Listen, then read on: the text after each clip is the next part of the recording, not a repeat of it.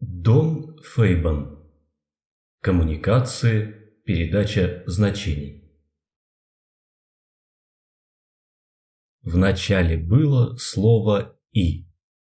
Пожалуй, все рассказы стоило бы начинать со слова «и». Пожалуй, заканчиваться они должны тоже словом «и». Это бы напоминало нам о том, что никакой опыт не имеет начала, ему всегда что-то предшествует. Что для нас начинается, так это наше осознание того, что что-то происходит. В конце рассказа слово «и» напоминало бы нам о том, что никакой рассказ на самом деле не заканчивается. Что-то обязательно происходит дальше. Таким образом, можно сказать, что мы живем в мире и так далее. Того, с чем можно начать, всегда больше, чем мы можем учесть. Того, что можно было бы сказать, всегда больше, чем мы способны сказать. Того, чем можно было бы закончить, всегда больше, чем мы можем себе представить. Добро пожаловать в мир и так далее. Говорят, что человек – единственное существо, способное наговорить себе проблем. И за пару миллионов лет практики мы неплохо в этом приноровились. Вспомните последние несколько дней. Велика вероятность, что за этот период вы испытали некоторые напряжения, тревоги и фрустрации, которые возникли от того, что вы не поняли, что кто-то сказал, или же не понял человек, которому сказали что-то вы. Например, вы сдали письменную работу, которую у вас не приняли, потому что вы не поняли задание. Вы прослушали часовую лекцию и совсем не поняли, о чем говорил лектор. Вы прочли главу в книге из программы вашего учебного заведения и не смогли ее осмыслить. Когда такого рода процессы разворачиваются между частями нашего общества, например, между людьми разной расы или социального происхождения, они могут приводить к насилию. Если это происходит в масштабах разных культур, последствия могут быть катастрофическими. Печальный момент здесь состоит в том, что вы можете считать, что вам неплохо удается коммуницировать, а если с этим возникают проблемы, то это просто у других людей получается плохо. В конце концов, мы должны с легкостью понимать друг друга в повседневных делах и в жизни. Так ведь? В чем тогда дело? Можно ли хоть в некоторой степени допустить, что мы привыкли принимать нашу способность коммуницировать как нечто данное? Возможно, нам казалось, что это довольно простой и естественный процесс, и стоит лишь выучить язык, у нас не должно возникать проблем с пониманием друг друга. Возможно, нам не повредит посмотреть на процесс наших коммуникаций и поискать какие-нибудь зацепки, которые бы привели нас к лучшему пониманию друг друга. Большей частью мир работает потому, что люди сотрудничают друг с другом. Каждый из нас практически полностью зависим от того, что другие люди для нас делают. Современный мир – это не соревнование дикарей, как некоторые могли бы его характеризовать. Скорее, это океан сотрудничества. Сотрудничество, которое обуславливает существование человеческого общества, почти всецело зависит от навыков коммуникации. Если мы не понимаем наши нужды, мы не сможем их должным образом восполнить. Поэтому нам действительно стоит озадачить себя процессом нашей коммуникации. Не исключено, что мы обнаружим, что коммуникация не срабатывает не по нашей вине, а из-за того, что нарушена какая-то часть процесса. Об этом мы и хотим поговорить далее. Как мы знаем, что коммуницируем? Вместо того, чтобы думать о себе как о штуковине в мире штуковин, можно попробовать думать о себе как о группе активностей или развитий, которые происходят в некоторой области пространства в данный момент времени. В этом где-то когда-то мы погружены в огромный океан происходящего. Взаимодействие между происходящим, которое вы, и происходящими, которые не вы, составляют простое нечто, о котором мы пытаемся коммуницировать. Когда мы говорим или пишем о чем-то, то описанное нами – это взаимодействие, которые произошли в нас, не только вне нас. Мир вне нас, как мы считаем, состоит по меньшей мере из трех уровней событий. Из всех них мы способны испытывать только один уровень – с помощью наших невооруженных чувств.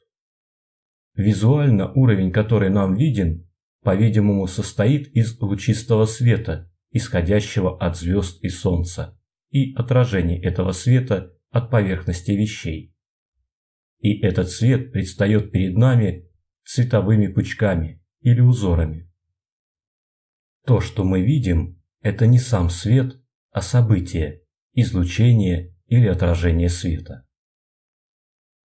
Под поверхностями вещей есть другой уровень событий, который можно увидеть при помощи специальных инструментов, таких как микроскоп и рентген. Эти инструменты позволяют перенести невидимый мир на уровень мира цветов, поверхностей и узоров, которые мы способны испытывать. Этот микроскопический мир видится нам миром структур, которые мы можем считать силами в равновесии, и миром движения, которое мы можем описать как силы в стремлении к равновесию. Под микроскопическим слоем есть еще один, который, как мы считаем, состоит из взаимодействия электрических и магнитных сил, пребывающих в постоянном движении. Мы видим этот мир, приводя некоторые его эффекты на уровень поверхностей и узоров цвета, такие как следы на фотопленке или стрелки на измерительных приборах. Таким вот образом, мир, который мы испытываем напрямую, состоит из узоров цвета и поверхности вещей, и о его взаимодействиях на нас мы говорим и пишем. Мы реагируем лишь на малую часть всех волн энергии, которая льется на нас отовсюду. Спектр видимого света, наше окно в мир, составляет лишь малую группу от волн энергии, о которых мы знаем благодаря нашим инструментам для измерения. А из всех звуковых волн, музыки сфер, которые касаются нас, наши уши могут принять и распознать лишь некоторые. Все, о чем мы можем говорить или писать, это только малая часть происходящего где-то там. В некотором роде мы выбираем ту часть мира, которую хотим испытывать в какой-то момент. Если мы решаем остаться дома и не выходить, мы уже выбираем одно из полей нашего опыта и обособляем себя от всего остального. Если мы находимся в комнате с четырьмя окнами, мы сужаем поле нашего опыта еще больше, когда выбираем, в какое окно хотим выглянуть. Место, в котором мы находимся, и направление, в котором мы решаем посмотреть, определяют опыт, который мы получим. Два человека не могут находиться в точности в одном и том же месте, и поэтому все наши опыты в данной степени отличаются. Многие из наших проблем коммуникации возникают, потому что мы забываем, что индивидуальные опыты никогда не бывают одинаковыми. Другой способ, которым мы можем выбирать, что мы хотим испытывать, предполагает выделение некоторых вещей из нашего поля зрения и игнорирование других. Ниже приведены три фотографии из одного негатива, на которых показано, как изображения могут выглядеть для молодого человека на прогулке, человеку, которому нужно обналичить чек, и человека, который опаздывает на встречу. То есть даже когда мы смотрим на одно и то же в одном направлении с одного положения, мы тем не менее не обязательно испытываем одно и то же. Еще одним хорошим примером могут служить реакции разных людей от просмотра одного фильма. Что происходит внутри нас, когда мы что-то видим? По меньшей мере два события.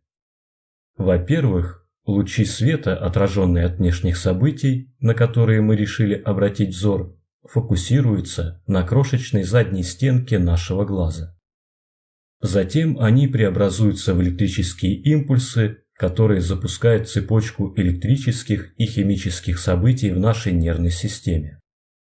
Когда приходит время поговорить о том, что мы увидели, то, о чем мы говорим, это та самая цепочка событий в нашей нервной системе и ее взаимодействие с событием вне нас. Этот опыт, в силу того, на что мы решили посмотреть, времени, в которое мы это решили, и того, что лучи света, попавшие на наш глаз, не попали ни на чей-либо еще глаз, делает этот опыт индивидуальным и уникальным, не таким, как у кого-либо еще. Как же тогда мы можем узнать, что есть общего в наших индивидуальных опытах одного внешнего события? Мы можем предположить, что в то время, как каждый отдельный опыт уникален и индивидуален, ряд индивидуальных опытов может быть очень схож с другими. Если мы обойдем стул кругом, его форма будет постоянно меняться вместе с нашим углом зрения. Если кто-то другой обойдет этот стул и посмотрит на него с тех же углов, он получит другие индивидуальные опыты, но ряд этих опытов будет очень близок к нашему. Таким образом, последовательность индивидуальных опытов позволяет нам договориться о том, что мы испытали, несмотря на то, что индивидуальные опыты могут отличаться. Если бы это было не так, то эффективная коммуникация была бы недостижима. Когда мы с кем-то общаемся, мы организуем нашу коммуникацию лучшим образом, выискивая, что есть общего между последовательностями наших опытов, учитывая при этом, что наши толкования любого индивидуального опыта могут отличаться. Несмотря на то, что мы испытываем мир по кусочкам, последовательность, в которой мы их испытываем, течет, и мир нам кажется непрерывной панорамой. Когда мы коммуницируем о нем, нам приходится разбивать его на кусочки, и, возможно, с этого могут начаться некоторые из наших проблем. В некоторой степени нас учат тому, что нам видеть. События, которые раньше никто не испытывал, не имеют смысла. Последовательные опыты позволяют нам распознать схожесть ряда опытов, даже при том, что индивидуально они разные. Для примера рассмотрим изображение ниже. Это выглядит как чашка и блюдце. Это тоже. Это тоже. И это. Однако, если рассматривать эти изображения как отдельные опыты, в каждом из них мы формируем чашку и блюдце по-разному. Что-то подобное происходит со звуками. Интерпретация звуков в доступный для понимания опыт зависит от нашей способности распознавать последовательность по-своему структурированных звуковых волн, которые движутся во времени. Таким образом, нам приходится узнавать или учиться видеть то, что мы видим, и слышать то, что мы слышим. Всех нас учат по-разному.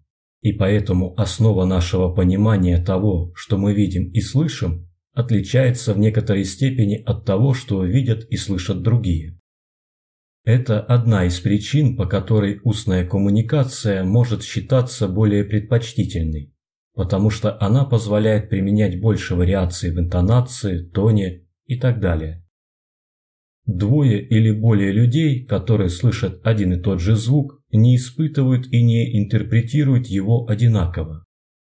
Если мы предполагаем, что все видят или слышат одно и то же, то мы ставим свою коммуникацию на шаткое основание из ложных или обманчивых предположений.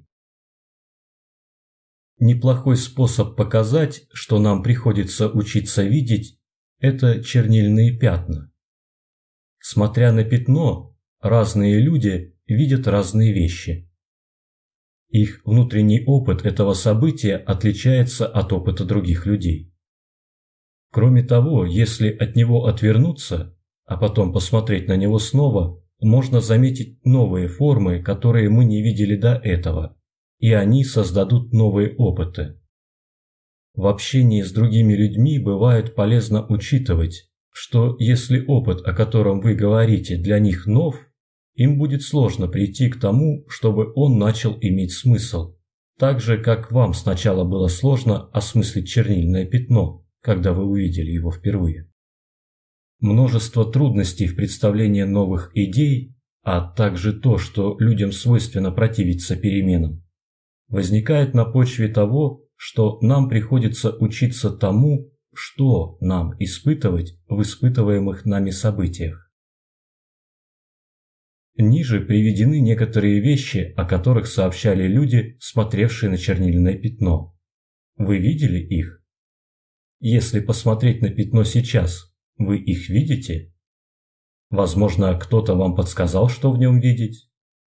Когда вы с кем-нибудь общаетесь, стоит учитывать, что их возможно, научили испытывать вещи не так, как научили вас.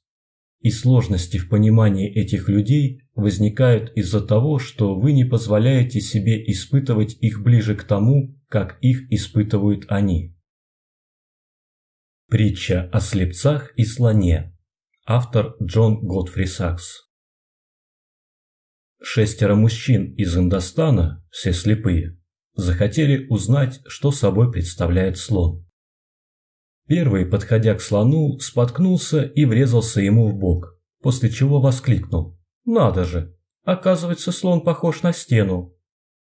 Второму в руку попал бивень, и он, прощупав, какой он округлый, гладкий и острый, сказал «Все ясно, слон, он как копье».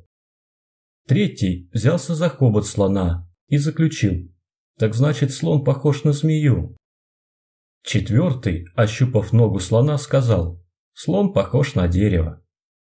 Пятый, подержав в руках ухо слона, сказал, слон похож на веер. Шестой, ухватившись за хвост, сказал, слон это что-то вроде веревки. И так эти индостанцы долго и пристрастно спорили друг с другом. Каждый из них был частично прав, но все ошибались. Слон ниже составлен из частей, которые распознали слепцы. Он показывает, что мир, в котором мы живем, состоит из разных опытов, которые люди испытывали и коммуницировали друг другу. Стоит также учесть, что если бы слепцы поменялись местами и смогли испытывать те части слона, которые они до этого не испытывали, они бы смогли согласовать между собой слона который бы выглядел получше этого. По мере того, как мы читаем, слушаем и испытываем, мы строим фундамент лучшего понимания того, что испытывают другие, и таким образом, в конечном счете, мы можем обнаружить, что у нас больше того, что мы можем согласовать, чем того, о чем мы можем не соглашаться. Преграды перед пониманием других людей начинают расти, когда мы прекращаем учиться искать способы согласовывания. Как мы создаем символы? Пока что мы рассмотрели, как некоторая часть происходящего вне нашей кожи проходит под нашу кожу. Мы также сказали, что в результате этого процесса мы получаем некий опыт и пытаемся его интерпретировать. Теперь нас интересует вопрос о том, как можно эту нашу интерпретацию передать через мир вне нашей кожи под кожу кому-нибудь другому. Каким образом мы сможем разделить наш личный опыт события с кем-то еще? Собственно, это мы и делаем, когда коммуницируем. Большей частью мы создаем новое событие в мире вне нашей кожи. И это новое событие, как мы вскоре увидим, которое мы создали, обладает всякой объективностью, как и любое другое событие вне кожи. И кто-то, с кем мы говорим или кому мы пишем, получает его так же, как любое другое действительное событие. Но это не изначальное событие, которое испытали мы. Слово или символ, которое мы создаем, не является событием, о котором оно сообщает. Это полностью новое событие. Насколько нам известно, есть три основных способа, которыми люди могут коммуницировать. Физическим прикосновением. Мы коммуницируем таким способом почти каждый день и достигаем понимания, когда похлопываем друг друга по плечу или по спине, шлепаем по щеке, протягиваем руку, чтобы ее пожали. Физическое воздействие какой-либо части нашего тела или ее протягивание служит внешним событием, которое стимулирует отклик в чьей-то нервной системе. Мы также коммуницируем видимыми движениями некоторых частей нашего тела. Многие случаи нашего повседневного общения включают указание пальцем, подмигивание глазом, кивки головой, пожатие плечами, улыбки или нахмуривание бровей. Перемещениями некоторых частей тела в пространстве мы меняем частоту и углы отражения видимых световых волн. Для тех, кто видит эти изменения, они представляют собой события, которые они могут интерпретировать тем же образом, которым они интерпретируют любые другие внешние события. Еще мы коммуницируем символами, которые обозначают что-либо, что мы испытали мы пользуемся слышимыми символами. Произносимые символы мы считаем внешними событиями, которые мы создаем посредством напряжения голосовых мышц так, чтобы они вибрировали пульсирующим кодом и приводили в движение, схожим образом, пульсирующие вибрации в воздухе. Их в качестве действительных внешних событий воспринимает человек, с которым мы говорим. Мы также пользуемся видимыми символами. Мы создаем их, манипулируя своими мышцами так, чтобы создать следы на каком-нибудь материале. Эти следы отражают видимый свет уникальным образом, и поэтому их можно четко распознавать.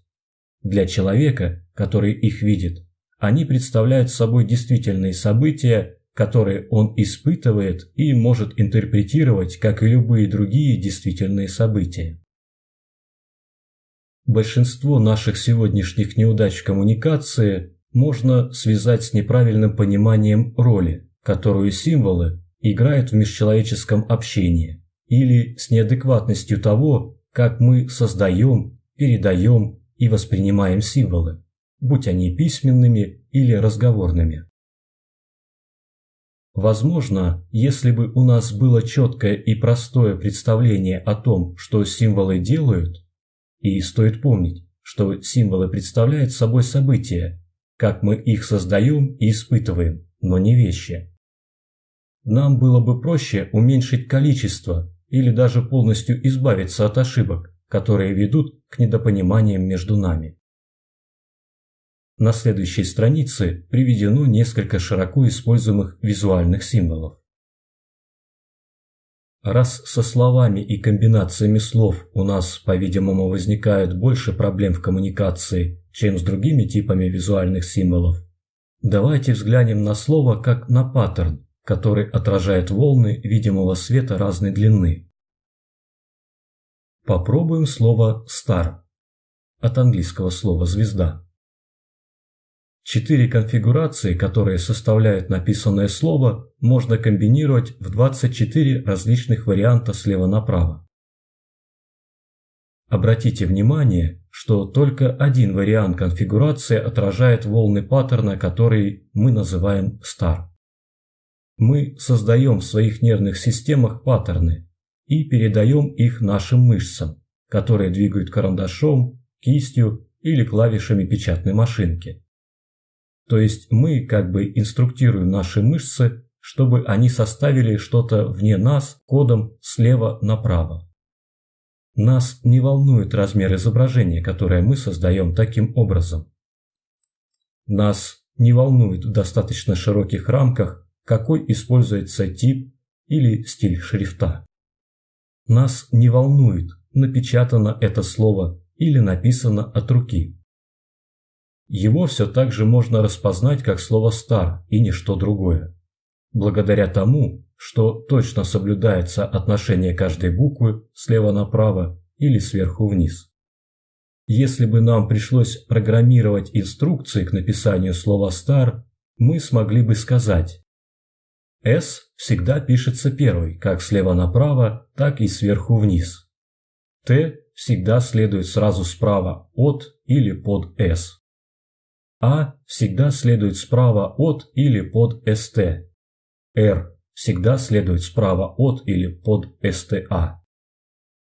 Нам приходится учиться распознавать эти уникальные паттерны слева направо тем образом, которым мы учимся распознавать чашку и блюдце, независимо от угла, под которым мы на них смотрим, или от освещенности, покуда поверхность остается видимой.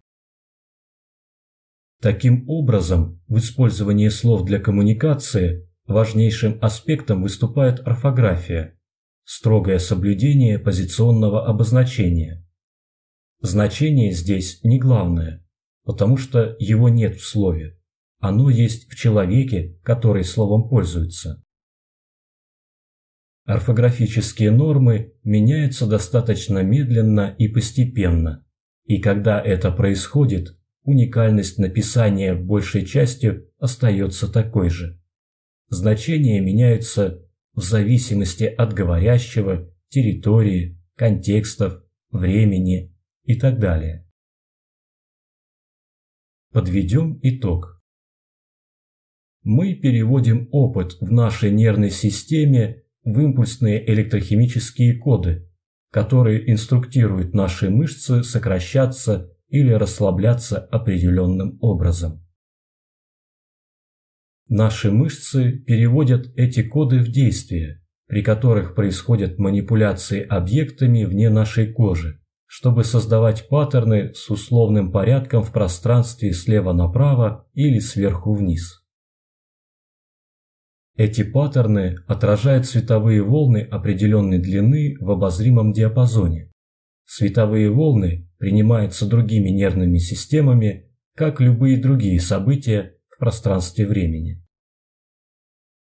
Будучи принятыми другой нервной системой, эти паттерны из световых волн формируют основу для нового опыта, который, в свою очередь, может повлечь за собой новый набор символьных откликов.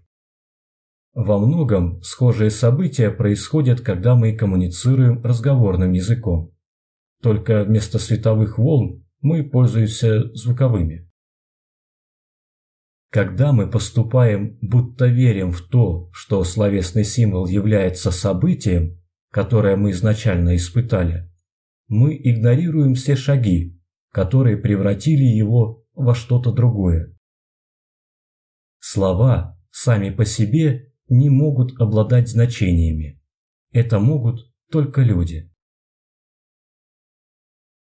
Языки молчания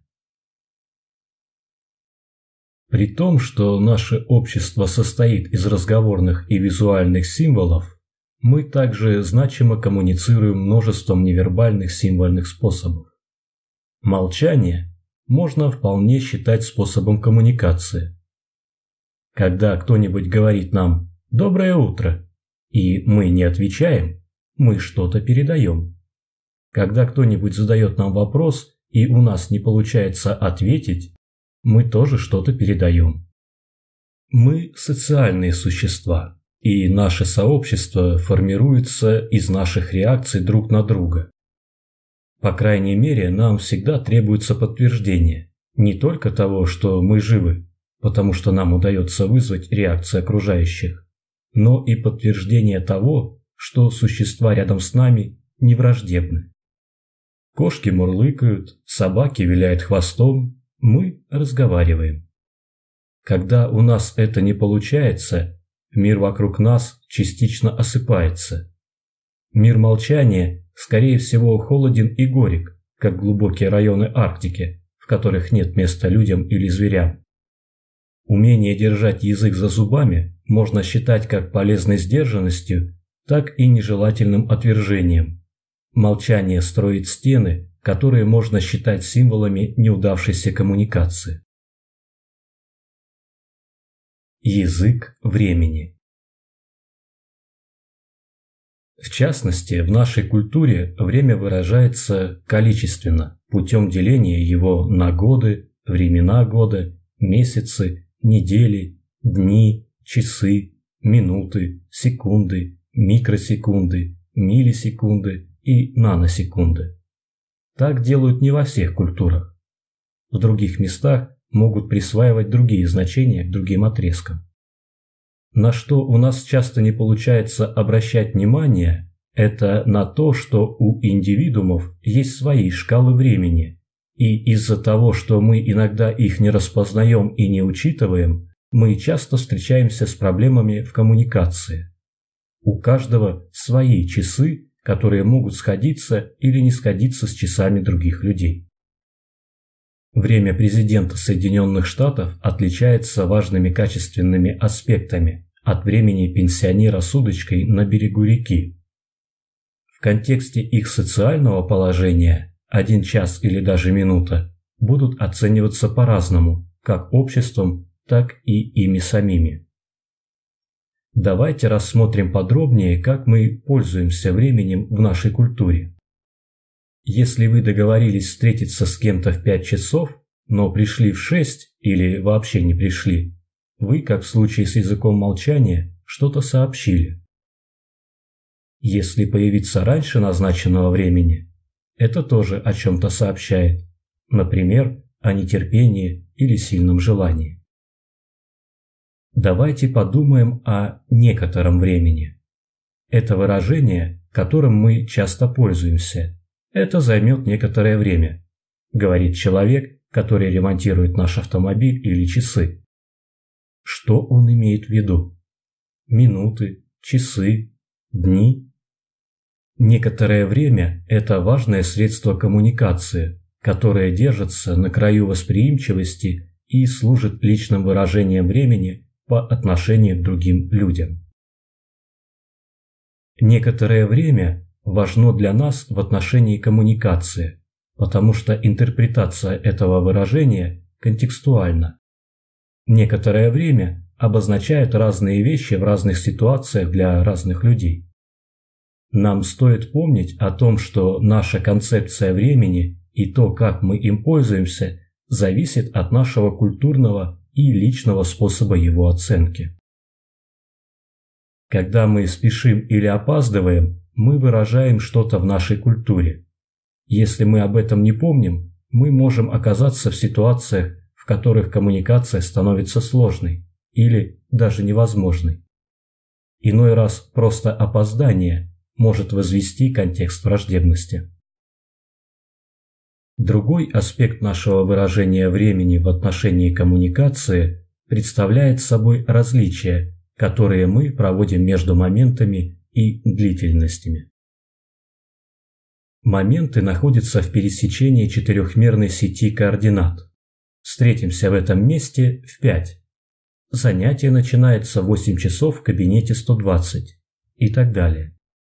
Сеть представляет собой оси x, y, z, длина, ширина, высота, плюс указанная точка оговоренного времени. Если действия не согласуются с оговоренными значениями сети, могут возникнуть проблемы в коммуникации. В длительностях мы подразумеваем начало и конец, и неустановленную середину. Это психологическая область, не картированная, к которой относятся ожидания в очереди к врачу или в кресле стоматолога, выслушивание кого-либо в разговоре и так далее. Длительность испытывается по-разному для разных людей, что стоит иметь в виду во время беседы с кем-нибудь. Область длительности собеседника может отличаться от нашей. Он не ориентируется по x, y, z, t, а по некоторой неопределенной части спектра длительности. Это можно сравнить со случаями, когда вы договорились с кем-то встретиться в определенном месте и в определенное время – но на эту встречу пришли только вы. Различия между индивидуальными опытами длительности могут привести к обстоятельствам, в которых коммуникация невозможна. Языки цвета в той же мере, в которой говорит время и пространство, говорит и цвет посредством того, как мы им осознанно и неосознанно пользуемся. Мы в основном видим паттерны цвета и выбираем, какие цвета и паттерны использовать в разных ситуациях. Это можно назвать разновидностью немого языка. Девушка, которая приходит на формальный вечер в красных капри и психоделической шали, не просто сообщает что-то о себе, но и выражает мнение об организаторе вечера и о приглашенных. Бизнесмен, который заявляется на работу во фланелевой рубашке и сандалиях, определенно что-то сообщает, и долго он этим заниматься, скорее всего, не будет. Коммуникация между человеком в купальном костюме и человеком в вечернем платье будет отличаться от коммуникации между людьми, одетыми похоже. Исследователи поведения не считают преувеличением сказать, что конкретный цвет в ситуации сопровождается конкретным откликом всего организма. Преобладающий цвет в среде может производить значимые эффекты в отношении типа происходящей коммуникации. В общем, считается, что теплые цвета – желтый, оранжевый, красный – стимулируют творчество и общительность. Прохладные цвета – синий, зеленый, серый – склоняют к раздумьям и могут оказать сдерживающее количественное и качественное влияние на коммуникацию. Говорят, что стоит генерировать идеи в красной комнате, а затем переходить в зеленую, чтобы их реализовывать. Язык пространства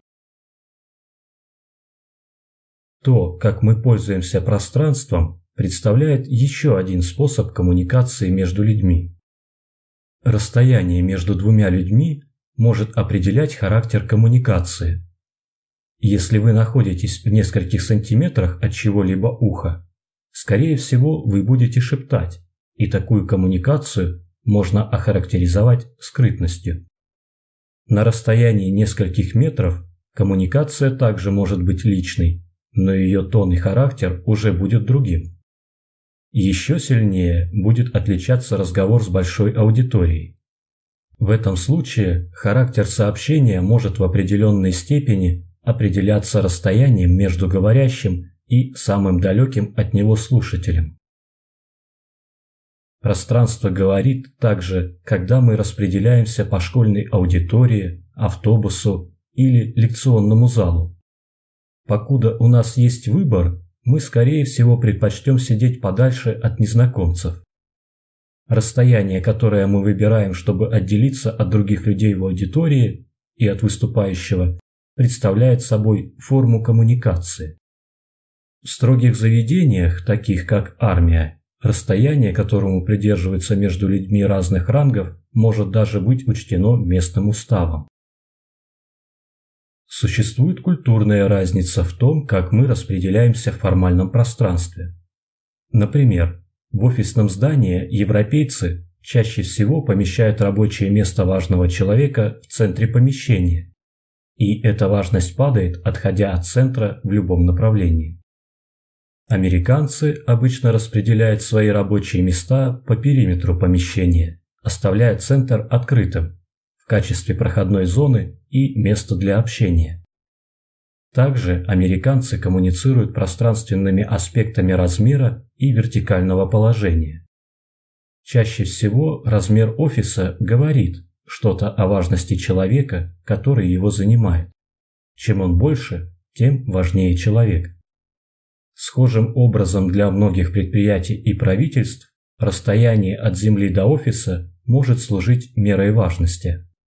Обычно офисы генеральных директоров располагаются на верхних этажах зданий.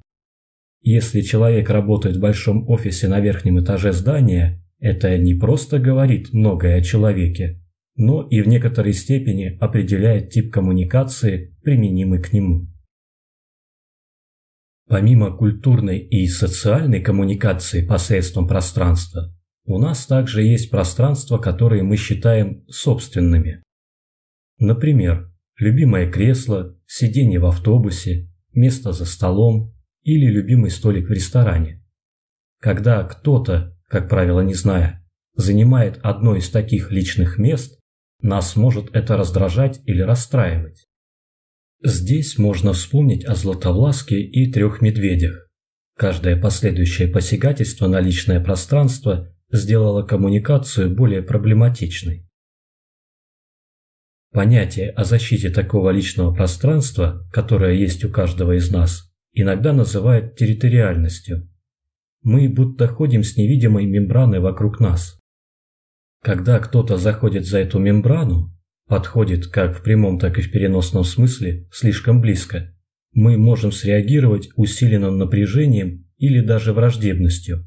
И это, конечно же, скажется на характере возможной в этих обстоятельствах коммуникации. У большинства американцев и англичан есть предпочтение для нормального общения.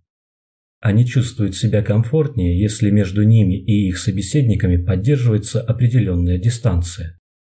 Люди латинского происхождения, по всей видимости, предпочитают дистанции покороче. Мы можем представить ситуацию, в которой латиноамериканец разговаривает с американцем в длинном коридоре, и американец продолжает отступать, чтобы восстановить надлежащее расстояние.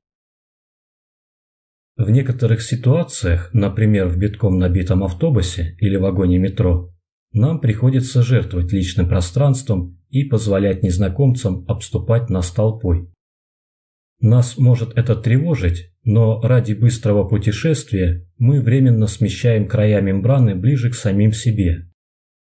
Такая бы близость была бы неприемлема при других обстоятельствах.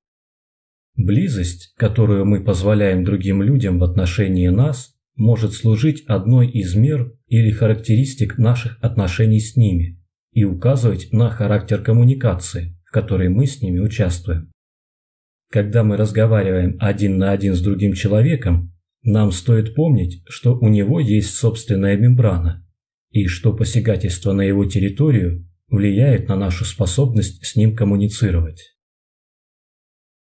Американцы обычно обращают внимание и придают значение краям и точкам пересечения. Наши дороги обычно прокладывают сеткой, и мы распознаем местонахождение по его близости к перекрестку. Европейцы и жители Востока больше склонны придавать значение обособленным областям. Поэтому улица во Франции может менять название через каждые несколько кварталов, а дома в Японии могут носить вместо названия улицы и номера название района или периода, в который конкретный дом был построен. Когда мы путешествуем или вступаем в деловые отношения с людьми из других культур, нам стоит помнить, что они видят и приписывают важность вещам, на которые мы иной раз вовсе не обращаем внимания. В поисках значения значения Теперь мы отложим прочие типы символов и символьных систем, которыми мы пользуемся для коммуникации, и сфокусируемся на общеупотребительных словах. Мы также попробуем рассмотреть, что мы имеем в виду, когда говорим о значении. Ведь передача значений – это то, на что направлены межчеловеческие коммуникации.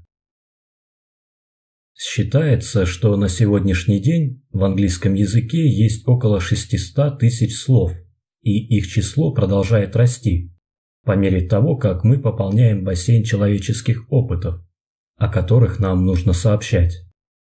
Это пополнение происходит во многом за счет расширяющих наши возможности устройств, таких как телескопы, микроскопы, спектроскопы и так далее, а также за счет новых выражений, которые нам приходится выдумывать, чтобы описывать опыт.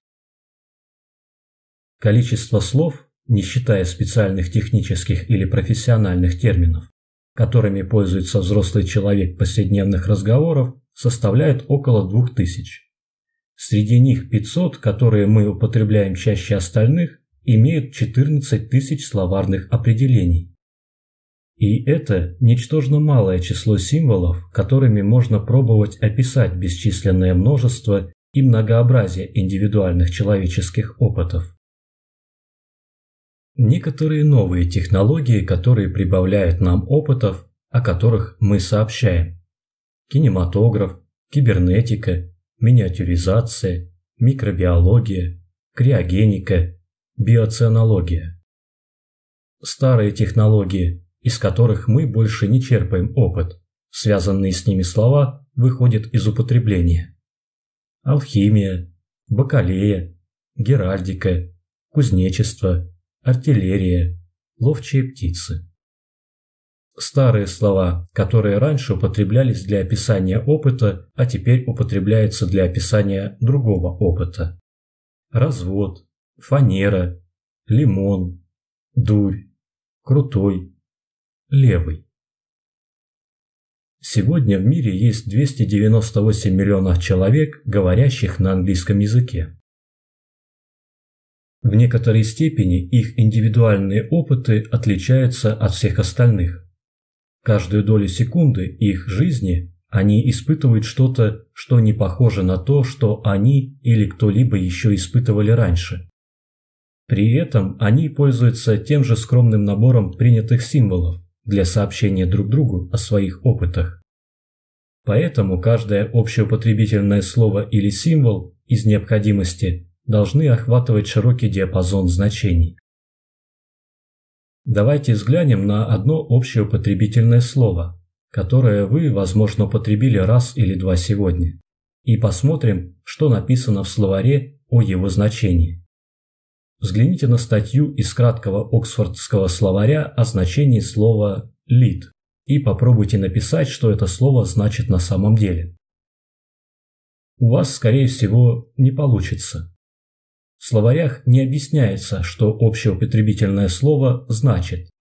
Словарь содержит историю того, как данное слово использовалось наиболее часто в некоторых контекстах в разное время. В словаре указаны разные области значения в разные периоды времени. Вот список наиболее часто используемых существительных и глаголов в английском языке. Каждое слово должно передавать большое число значений. Говоря о повседневных словах, таких, которыми мы пользуемся в общении с друзьями, семьей и сотрудниками, нам недостаточно спрашивать о только что употребленном слове «что это значит?». Более эффективно мы можем подойти к пониманию друг друга, если мы спросим говорящего или пишущего, разница здесь только в системах волн, что вы имеете в виду? Среди толковых примеров можно привести работу художника, о которой почти бесполезно спрашивать, что эта работа значит. Куда продуктивнее будет спросить, что вы имели в виду этой работой. Нам бы хотелось когда-нибудь изменить широко распространенное представление о том, что в словарях можно найти описание общеупотребительных слов. В них приводятся списки значений, в которых мы склонны приписывать превосходство первым в списке. Нам кажется, что первое определение каким-то образом правильнее, чем последующее. Нам стоит рассматривать словари как источник спектра, на котором видно области, частоту и периоды употребления. Словари, соответствующие такому описанию сегодня, вероятно, найти нельзя, но такой подход может быть полезен нам, когда мы пользуемся словарями чтобы изучить значение общеупотребительных слов, таких, у которых много определений. Пока что мы поговорили о малых словах, с которыми у нас возникает довольно много проблем, когда мы пытаемся пользоваться ими, чтобы выразить то, что мы испытали. Большие слова реже создают подобные проблемы. Так происходит, потому что большие слова часто бывают ярлыками, они определяют сами себя, и эти определения почти всегда круговые. Таким образом, можно классифицировать большинство технических и профессиональных терминов. То, что имеется в виду под малыми словами, мы можем часто найти в контексте их употребления. Под выражением «поверни кран» говорящий может подразумевать разные действия в зависимости от того, находится он на строительной площадке или в ванной комнате. Пожалуй, больше всего проблем нам приносят средние слова. Первое. Сверка со словарем не всегда позволяет достичь ясности. Второе. Контекст употребления не всегда позволяет разобраться, что говорящий имеет в виду. Ниже приведены некоторые слова среднего размера, которыми мы пользуемся почти каждый день. Они могут доставить нам множество проблем. Страна, патриотизм, общество, правительство, демократия, республика, народ, опыт, бизнес, менеджмент, руководство, задачи, политик, естественный, мораль, нация, коммунизм, преступник, безумие, благо и так далее, и так далее. За один день можно встретить множество примеров, если целенаправленно их искать и прислушиваться к тому, что люди говорят, веря, что что-то таким образом передают. Приведем один пример. Чрезмерное вмешательство правительства вредит бизнесу. Это высказывание может что-то значить для человека, который его делает, но для человека, который его слышит или читает, значения попросту нет. Это может стоить вам дружбы, но его можно попытаться прояснить, задав несколько вопросов. Какое правительство вы имеете в виду? Федеральное, региональное, окружное, городское? Может, исполнительное, законодательное или судебное? Избранное или назначенное? Где это правительство? В какой стране? О каком времени идет речь? Сегодня? В прошлом месяце? Ваш собеседник может перефразировать свое высказывание. Я считаю, что... Он это не скажет, но будет иметь это в виду. Политика чья? Комитета десяти. Где? В Карфагене в IV веке до нашей эры негативно влияла... Негативно каким образом? на развитие коммерческой конкуренции. Вы можете согласиться или не согласиться с собеседником, но, по крайней мере, вы имеете представление о том, с чем вы соглашаетесь или не соглашаетесь. Это полезно знать. На этом этапе разговора вам может захотеться спросить, что же вы сразу так не сказали? Это делать не стоит. Это верный способ настроить человека против вас. Тем не менее, такой вопрос стоит задавать себе, когда люди вас не понимают. Подумайте некоторое время перед тем, как сделать глубокомысленное высказывание, а затем заполните пробелы, ответив на вопросы о предмете, месте и времени. Иногда вы обнаружите, что не совсем хорошо осведомлены об этих аспектах высказывания и даже вовсе не понимаете, о чем говорите. Узнавать о себе такое всегда довольно интересно и познавательно. Вы также можете, если знаете, высказаться, включив название предметов, мест и периодов времени. Возможно, никто с вами не согласится, но, по крайней мере, они не станут спрашивать, что ж вы сразу так не сказали, потому что вы сказали сразу. Общеупотребительные слова не имеют значений. Значение есть только у людей. А иногда и у людей их нет. Человеческая транзакция Иногда бывает полезно думать о человеческих коммуникациях как о транзакциях, сделках. В этом смысле мы говорим о том, что транзакция предполагает взаимодействие наблюдателя и того, что он наблюдает. Такое может происходить между нами и миром вне нашей кожи, или между двумя или более людьми. В транзакции может происходить обмен специально созданных визуальных событий, таких как написанные слова, предметы искусства, фотографии, графики, уравнения и так далее, или в форме разговорных символов, как это бывает в обычной беседе, в произнесении речи и песнях. Какова бы ни была символизация, основные ингредиенты транзакции остаются такими же. Эти транзакции могут включать принятие чего-либо, световые волны, звуковые волны, тактильные ощущения, запахи, вкусы и так далее из событий вне нашей кожи. трансформация чего-либо. Световые и звуковые волны, трансформированные в электрические коды для передачи в мышцы. Удержание чего-либо. Паттерны памяти, хранящиеся в нервной системе в форме электрохимических кодов. Создание чего-либо. Коды, превращающиеся в мышечные реакции. Передача чего-либо. Мышечные движения перемещают объекты, которые в свою очередь испускают или отражают уникальные узоры видимых световых волн или создают пульсирующие звуковые волны, которые получают другие люди в форме видимых или слышимых событий.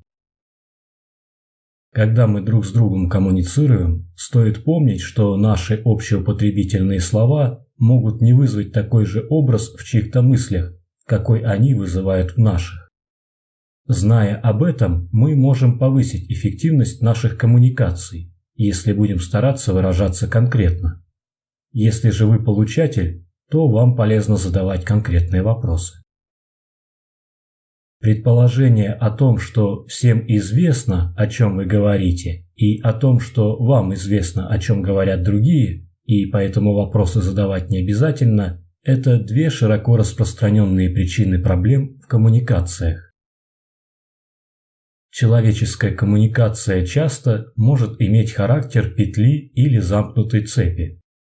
Часто, но не всегда, когда вы читаете книгу или другой набор символов, ваш ответ может быть чисто внутренним и не доходить до человека, от которого пришло сообщение.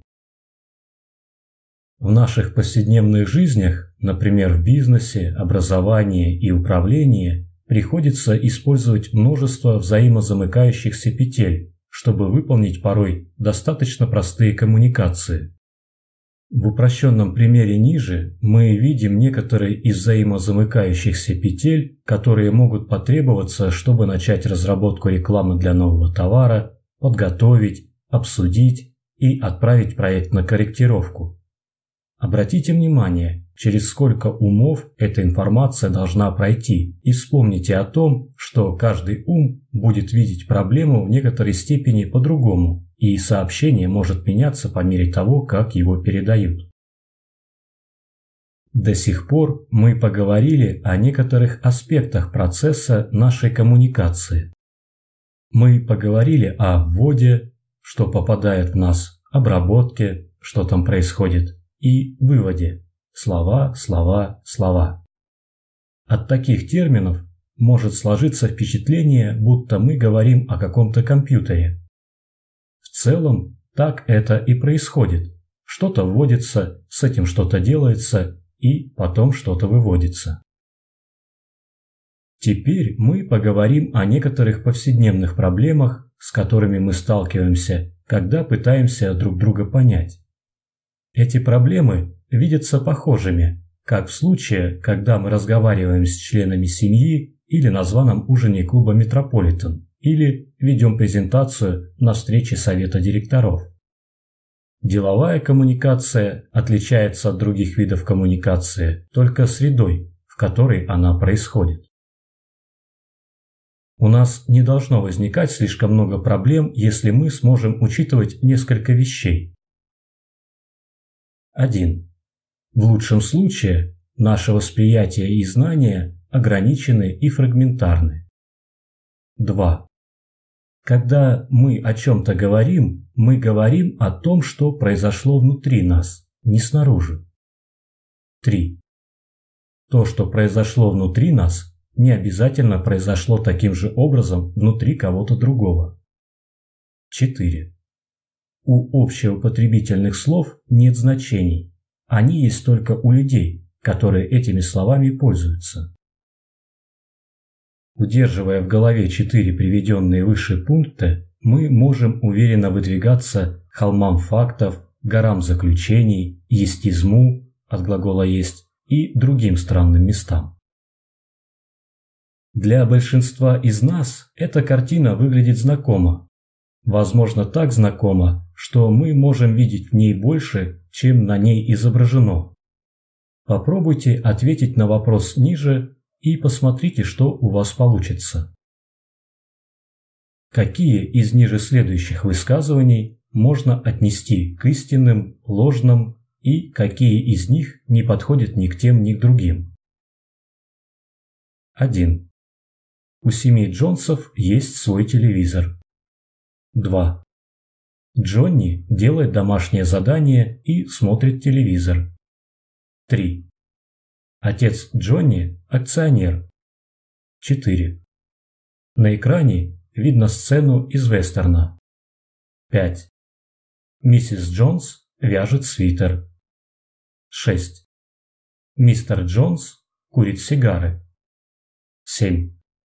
В комнате трое человек. 8. У семьи Джонс есть подписка на журналы Time, Life и Fortune. 9. Семья Джонс состоит из мистера Джонса, миссис Джонс и Джонни. 10. У них есть домашняя кошка. 11. Они смотрят вечернюю телепередачу. Ни одно из высказываний в тексте нельзя считать истинным, исходя из того, что вы видите на фото. 1. Вам неизвестно, владеют они телевизором или нет. Возможно, они его одолжили, или это демонстрационная модель. 2. Вам неизвестно, делает Джонни домашнее задание или нет. Видна только книга перед ним. 3. Вам неизвестно, является отец Джонни держателем акций или нет. Видно только, что он смотрит на курсовой бюллетень. Вам, кстати, неизвестно и то, приходится он Джонни отцом или нет. Может, он его дядя или друг семьи в гостях. 4. Вам неизвестно, что это вестерн. Это может быть реклама или иностранный фильм, или что-либо еще. 5. Вы не знаете, миссис Джонс это или нет, и понять, что она вяжет, не получится. 6. Вам неизвестно, курит мистер Джонс, если это действительно мистер Джонс, сигары или нет. Вам видно только, что в пепельнице лежит сигара. Ее мог оставить кто-то другой. 7. Вам неизвестно, сколько людей может быть в комнате. Видно только, что в той части комнаты, которая изображена на фото, есть три человека. 8. Вам неизвестно, на какие журналы они подписаны. Журналы на столе могли купить на стойке с газетами или взять у знакомых. 9. Вам неизвестно, являются ли люди на фото семьей Джонсов, и узнать, есть ли другие члены семьи, которых нет на фото, тоже нельзя. 10. Возможно, это соседская кошка. 11. Вечер на фото или нет определить нельзя. Можно только сказать, что свет включен. Возможно, это период после полудня. На самом деле. Если вы прошли тест на предыдущей странице, не исключено, что вам показалось, что, по крайней мере, некоторые высказывания в нем о людях на фото были правдивыми. Возможно, вы даже сочли их утверждениями фактов. Возможно, вам интересно будет узнать, что то, что вы назвали фактами, мы будем называть заключениями. Давайте попробуем объяснить, что мы подразумеваем под фактами и заключениями. Ведь все, что мы сказали до сих пор о проблемах коммуникации, выстроилось вокруг того, что мы считаем разницей между этими двумя понятиями. Например, на первых страницах мы попытались показать, что факты происходят внутри нас, и что все, что мы говорим о том, что произошло внутри нас, не является фактами, а только тем, что мы о них говорим.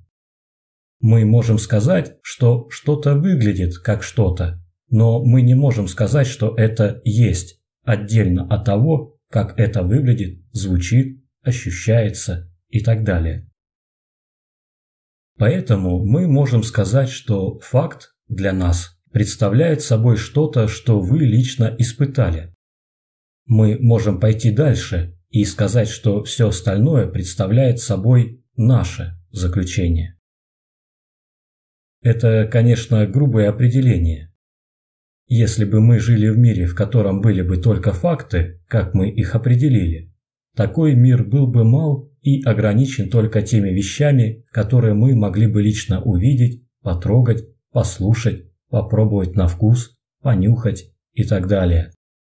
Мы не чувствуем, что живем в таком мире, а здравый смысл подсказывает нам, что есть множество вещей, которые мы можем принять за факты, несмотря на то, что мы их лично не испытывали. Мы можем сказать, что покуда мы осознаем разницу между фактами и заключениями, мы с меньшей вероятностью будем испытывать проблемы, когда мы разговариваем или слушаем других людей, чем если бы мы не знали разницу. Мы также можем сказать, что в простой повседневной жизни факт представляет собой что-то согласованное между людьми. Что-то можно считать фактом, если большинство людей считает это истинным, или же если компетентные люди согласуют свои точки зрения. Мы можем поступать, будто такие вещи являются фактами, но нам стоит помнить, что факты, определенные таким образом, могут меняться. Например, долгие века большинство людей считало, что мир плоский, несмотря на то, что никто не сообщал о падениях с его краев. Также долгое время многие ученые считали, что мир становился видимым за счет света, который исходит из наших глаз. Простая согласованность не устанавливает неизменных фактов, потому что согласованность основывается на том, что сказано об опыте. Нам будет полезно иметь в виду, что факты меняются со временем, или скорее факты относительны времени. Высказывание о том, что население Нью-Йорка составляет 10 тысяч человек, 200 тысяч человек и 7 миллионов 891 тысяча человек, были утверждениями факта в то время, когда их кто-то посчитал. Поэтому о фактах стоит думать как о событиях, которые с вами случились, то есть как об исторических событиях, когда бы вам не хотелось о них поговорить. О заключениях же можно думать в рамках высоких или низких вероятностей. Такие вероятности могут быть высокими, когда много людей сообщают о них часто. Высказывание о том, что Солнце взойдет завтра утром, имеет высокую степень вероятности потому что в нашем опыте так происходило всегда. Но, например, то, что поезд на 8.15 утра прибывал точно вовремя последние 4 дня, не означает, что он достоверно прибудет вовремя завтра утром. Оба высказывания представляют собой заключение, но вероятность одного из них выше, и мы можем поступать, опираясь на него, будто это факт. Так случается, что мы не соглашаемся о фактах в той мере, в которой наши опыты мира отличаются. Проблемы, однако, начинаются, когда мы не соглашаемся о заключениях, которые высказали как факты. Предположим, два человека посмотрели в микроскоп и согласились, что активность под микроскопом представляет собой активность под микроскопом. Все тихо, мирно. Но если один говорит, что под микроскопом амеба, а другой говорит, что инфузория, при этом оба высказывания относятся к заключениям, может возникнуть спор. Мы можем расширить область нашего несогласия и тем самым понизить шансы на взаимопонимание, если мы продолжим делать заключения, исходя из нашего первого заключения. Иногда мы строим целые сверхструктуры, складывая одно заключение на другое, как на рисунке ниже с человеком с портфелем. Можно подобным образом обрисовать почти любое событие в повседневной жизни и узнать, почему вам не всегда удается понять других людей и почему они иногда не понимают нас.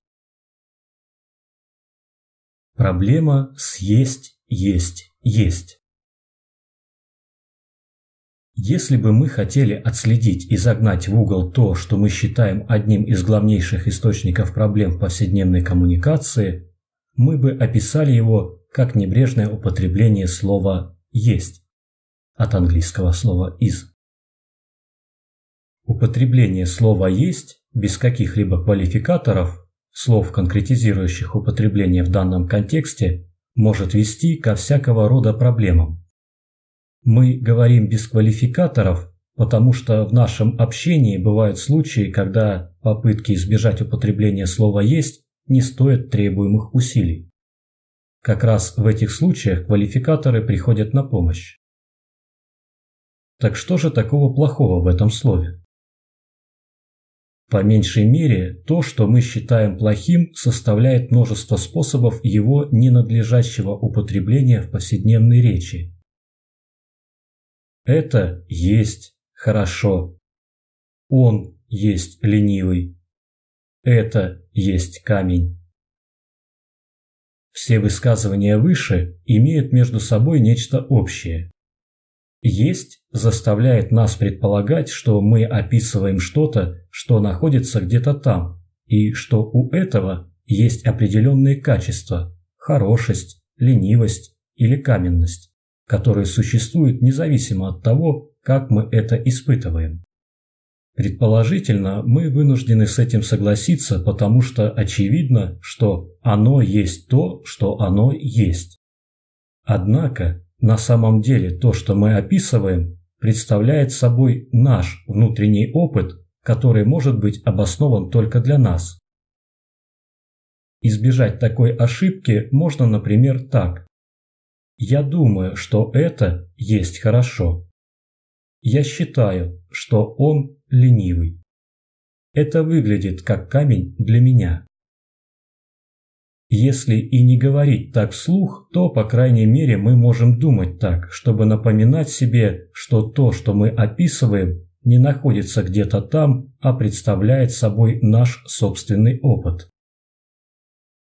В случаях употребления слова «есть» мы также подразумеваем, что мы уже тщательно изучили предмет, чем бы он ни был, и определили наилучший способ его описания. В действительности же мы рассмотрели лишь ограниченное количество возможностей. Даже эксперта по данному предмету можно назвать человеком, который знает, о чем он не может уверенно говорить. Как правило, из всех этих возможностей мы выбираем одну или несколько, которые могут быть обоснованы только для нас по личным причинам. В нашей повседневной речи, в записках, письмах, конференциях и беседах можно услышать заявления вроде «он есть руководитель», «он есть скучный», которые произносятся финалистично, что свойственно высказываниям представителей Института перспективных исследований в Принстоне. Взгляните на диаграмму на следующей странице. В ней перечислены конкретные вещи, которые можно сказать об индивидууме. Столько же можно сказать о компании, на которую вы работаете, о сообществе, в котором состоите, или о районе, в котором живете. Все эти вещи представляют широкий диапазон различных опытов, которые разные люди имели в разное время с этим одним индивидуумом. Если мы выбираем что-то одно и говорим о живом человеке так, будто оно его полностью характеризует, мы подразумеваем, что говорим о нем все. А если мы сказали все, то тему можно считать закрытой. По существу сказано «он есть», вот и все. Мы не предлагаем пытаться сказать все о предмете каждый раз, когда вы о нем что-то говорите. Даже если бы это было возможно, это было бы жутко нелепо. Тем не менее, вы можете описать свою реакцию на человека или ситуацию таким образом, чтобы прояснить, что вы делаете заключение, основанное на вашем личном, ограниченном опыте. Вы можете сказать «я виделся с ним всего несколько раз, но он, по-видимому, неплохой парень», вместо «он неплохой парень». Или, например, можно сказать я встречался с ним на собраниях клуба несколько раз, и мне он показался излишне болтливым, вместо «он болтун». Когда мы ясно указываем ограниченность нашего опыта и то, что мы говорим об этом опыте, а не о человеке, событии и вещи, мы поддерживаем открытость для дальнейшего обсуждения. На точку зрения обычно мало кто возражает, но стоит категорически заявить «это есть что-то», сразу начинаются споры. Есть еще один способ употребления «есть», который может создать проблемы. Мы употребляем это слово со смыслом тождественности, как во фразе 2 плюс 2 равно 4. Мы заменяем знак «равно» словом «есть», когда говорим 2 плюс 2 есть 4. При этом они не тождественны. 2 плюс 2 есть 2 плюс 2, но это не выглядит как 4. 4 – это что-то другое. Арифметическое выражение сообщает, что мы можем пользоваться символом 4 вместо 2 плюс 2 в определенных согласованных операциях. Это допустимо, но не работает в качестве описания. Когда мы пользуемся «есть», будто это знак равно повседневной речи, например, «знание есть сила», мы уходим очень далеко от мира, который испытываем. Это может казаться очевидным и даже тем, о чем даже дети знают. Тем не менее, многие из нас каждый день пользуются «есть», будто это некое оружие, и когда это происходит, мы заменяем богатство и многообразие человеческого опыта скучными монохромными категориями. Мы будто убиваем животное, высушиваем его кожу, которую потом вешаем на стену, и пользуемся этой двухмерной диаграммой без цвета, глубины и движений, чтобы описать мир. Безумный лабиринт Прочтите описание, взятое из британской энциклопедии, и попробуйте определить, к какой иллюстрации оно относится. Маленького размера, с длинным носом, ушами и голым гибким хвостом. Задний палец не имеет когтя и более плосок в сравнении с остальными. На остальных пальцах имеются когти. Наиболее изученные особи встречаются размером со среднюю кошку с серой густой шерстью. Этими иллюстрациями три разных художника попытались изобразить то, что они прочли в описании. Описание выше взято из статьи об опоссуме. Ничего страшного, если вы не догадались, потому что прежде всего ни один из рисунков особо не похож на то, что многие из нас представляют об опоссумах. Тем не менее, можно отметить, что каждый рисунок вполне себе можно считать адекватной интерпретацией описания. Сложно отрицать, что на каждом рисунке хвост голый, нос длинный и так далее. Во-вторых, мы не включили никаких высказываний, которые бы вписывались в привычные представления многих людей об опоссумах. Например, то, что они висят вверх ногами, когда спят, или то, что они носят детенышей в сумке. Важно то, что это служит примером того, что часто происходит в нашем повседневном взаимодействии с людьми. Один человек что-то говорит или пишет, а другой слышит или читает что-то совсем другое между людьми недостает значения. Time flies. You can't. They fly too fast. Привычным образом носителям английского языка эти фразы понимаются как «время летит», «не получится», они слишком быстро летят. Недопонимание возникает из-за первой фразы, потому что это очень привычное сочетание слов, и даже носитель может не сразу разобрать, какое отношение первая фраза имеет ко второй. Между тем, говорящий в этом случае употребляет слово time как глагол «засекать что-то по времени», а слово flies как имя существительное «мухи». Это тоже простой и безобидный пример такой проблемы. Почему так происходит? Мы можем начать с достаточно сильного довода, что в мире существует более 3,5 миллиардов языков.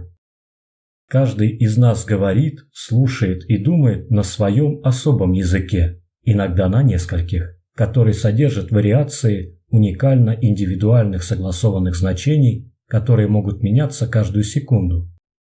Наш персональный язык формируется нашей культурой, страной, провинцией, районом, двором, профессией, личностью, отношениями и настроением в каждый отдельно взятый момент. Вероятность того, что даже у малого числа человек все эти ингредиенты сойдутся одинаково в одно и то же время, довольно низка. Юристы и стоматологи могут не согласиться о значении слова «closure» юридическое – переходить к разбирательству дела в закрытом судебном заседании, медицинское – закрытие щели между зубами. Дети могут воспринять предупреждение о переходе улицы как надоедливое ограничение. Вице-президент компании может счесть вежливый комментарий от президента компании ненавязчивым советом и так далее.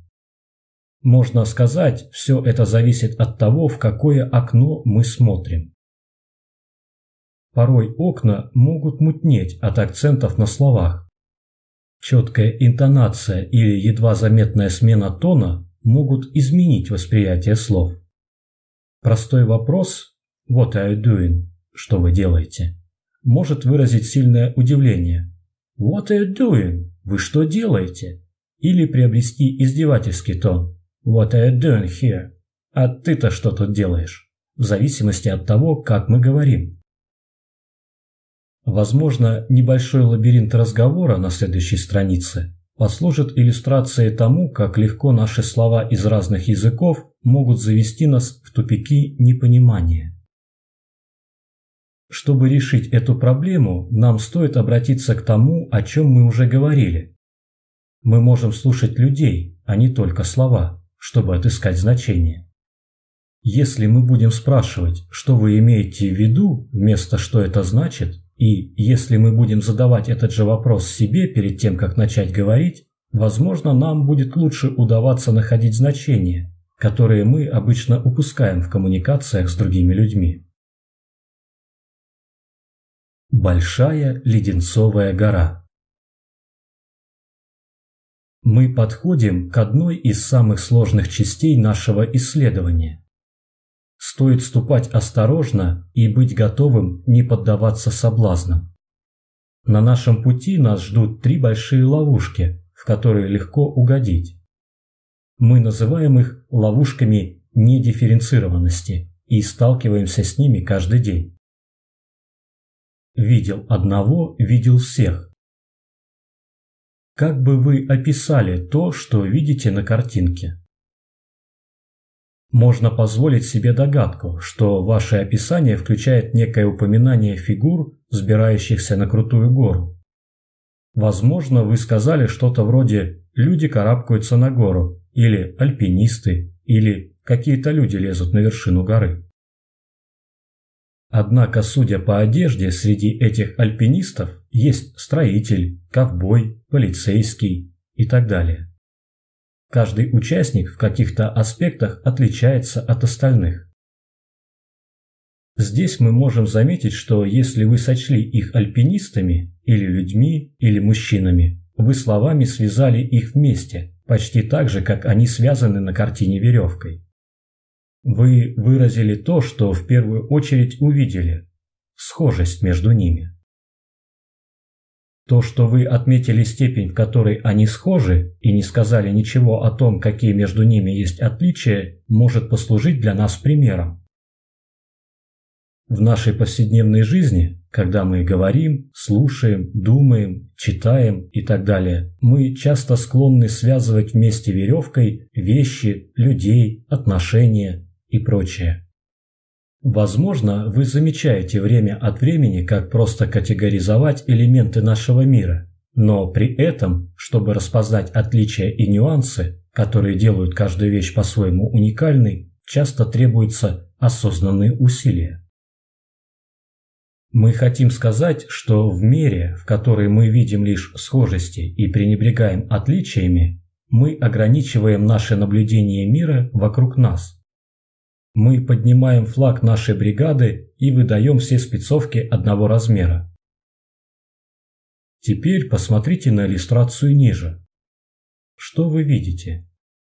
Возможно, прежде всего вы заметите, насколько каждый вид меча отличается от остальных. Иногда разница между ними не сильно значительна, но целиком эта иллюстрация показывает достаточно широкий набор возможных аспектов одного меча. Нам видно, что в мире, который мы испытываем вокруг нас, есть нечто общее с этой иллюстрацией. Иногда отличия между двумя вещами могут быть не особо значительными, но при этом весьма значимыми. И, конечно же, нам известно, что в одной категории можно найти элементы, которые сильно друг от друга отличаются. Можно предложить аргумент, что наша способность учиться во многом зависит от способности распознавать схожести, то есть ассоциировать и связывать различные факты, теории и предметы. Можно согласиться, не было бы особого смысла обучать ребенка абстрактной концепции 1 плюс 1 равно 2, если бы он не смог воспользоваться этими знаниями, чтобы считать шарики или в будущем оценивать финансовое положение собственной компании. Здесь допустимо сделать заключение. Можно сказать, что намеренный поиск отличий среди вещей, которые мы испытываем, может быть полезен тем, что мы будем легче находить отличия между вещами, которые выглядят схоже, и находить схожести между вещами, которые выглядят разными. В следующий раз, когда вам захочется сказать «видел одного, видел всех», стоит спросить себя «разве всех?» У всего есть две стороны. Пожалуй, мы можем согласиться, что в мире, который мы испытываем каждый день, есть мало событий, которые мы можем отнести к одной из лишь двух категорий. Наш мир большей частью не состоит из черного и белого. Мы понимаем, что людям не приходится быть либо толстыми, либо худыми, высокими или низкими, богатыми или бедными и так далее. Люди могут быть и теми, и другими понемногу.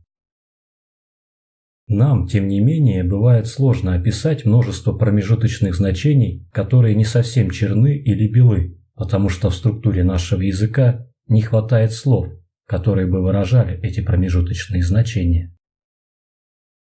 Попробуйте, например, заполнить пропуски ниже словами, которые выражают степени между либо-либо. Добро, зло. Приятно, неприятно сладкий, кислый. Сложновато, не правда ли? Более того, это почти невозможно без использования довольно неточных модификаторов, таких как «очень», «более», «не совсем» и так далее. И это все, что в большинстве случаев мы имеем в распоряжении в нашем языке. У нас очень мало точных слов, которыми можно обозначить что-то посередине. В результате мы склонны разом перескакивать от одной крайности к другой, когда пытаемся дать чему-то определение, потому что это проще, чем искать промежуточные слова. Например, если человека нельзя назвать честным, мы склонны назвать его нечестным. Если человек не успешен, то он неудачник и так далее. Мы, однако, не говорим, что утверждение либо-либо недопустимо.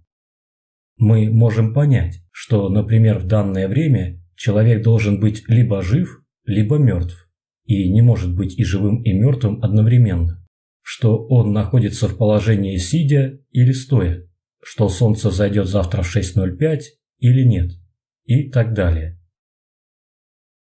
Когда же мы пытаемся применять термины либо-либо к событиям, у которых есть множество степеней вероятности, когда мы вырабатываем к ним отношения, сориентированные по терминам либо-либо, в простых повседневных разговорах у нас начинаются проблемы. Выражение «у всего есть две стороны» обычно призвано выражать широкий кругозор и нестандартный взгляд на вещи, но стоит подумать над ним и становится видно, что оно скорее делает обратное, ограничивает кругозор, и что у всего есть много сторон. Нас ограничивает язык, и так как наше отношение к событиям можно рассматривать в значительной мере как продукт языка, мы можем начать решать эту проблему на уровне языка. В следующий раз, когда нам захочется предположить либо-либо в нашем описании чего-либо, мы можем попробовать поместить высказывание на шкалу, которая бы присвоила ему значение «насколько сильно» или «насколько важно» и так далее. Вместо того, чтобы говорить «Джонни есть плохой мальчик», можно, например, заменить это выражение «Джонни нарочно разбил две тарелки сегодня». Он сказал, что сожалеет об этом. Он просто такой человек. Одним из способов мы можем рассматривать наши повседневные опыты в мире вокруг нас, будто они представляют собой пленку с постоянно идущим фильмом, на которой запечатлены события, которые мы наблюдаем. Мы можем закрыть глаза во время просмотра, и фильм остановится. То есть наш разум показывает нам замершее изображение последнего увиденного нами кадра. На телевидении, например, иногда останавливают передачу на кадре с актером в драматичной позе или с футболистом, зависшим в воздухе. Когда это происходит, мы не предполагаем, что действие в действительности не было завершено. Мы по опыту знаем, что люди не замирают на полуслове и не зависают в воздухе. Мы понимаем, что действие продолжается, даже когда мы его не видим. Тем не менее, иногда в наших повседневных делах и взаимодействиях с людьми мы бываем склонны закрывать глаза и удерживать замершее изображение человека, будто он не меняется с нашего последнего опыта с ним. Хорошим примером может послужить встреча одноклассников через 20 лет после выпуска. Люди сильно удивляются, когда видят, как изменились другие люди, потому что помнят их такими, какими в последний раз их видели. Если остановиться и подумать, то можно отметить, что множество наших отношений и действий поддаются влиянию замерших изображений людей и вещей. Вам когда-нибудь приходилось возвращаться в тихое живописное место, которое вы посещали 10 лет назад, и ужаснуться тому, как оно обросло рекламными щитами и заполнилось туристами? Например, к вам обратились за рекомендацией для секретаря, который на вас работал. Вам пришлось отпустить его, потому что он, по-видимому, не был заинтересован в своей работе и допускал ошибки – из-за большого количества обязанностей. Поэтому вы говорите человеку, он был так себе секретарем. Но это было 6 лет назад, когда ему было всего 19 лет, а вы по-прежнему думаете о нем, будто он совсем не изменился за все это время. Когда мы забываем о временном факторе в наших высказываниях, мы говорим лишь об одном кадре в пленке, которая продолжает двигаться и постоянно меняться. Но если мы остановимся подумать о том, когда мы имели опыт с человеком, вещью, событием, то, пожалуй, мы сможем квалифицировать наше высказывание «я точно не знаю, это было давно». Пример такого замершего отношения можно увидеть ниже. Человек, который провел собеседование, судил кандидата так, будто он не изменился с момента определенного события в его жизни.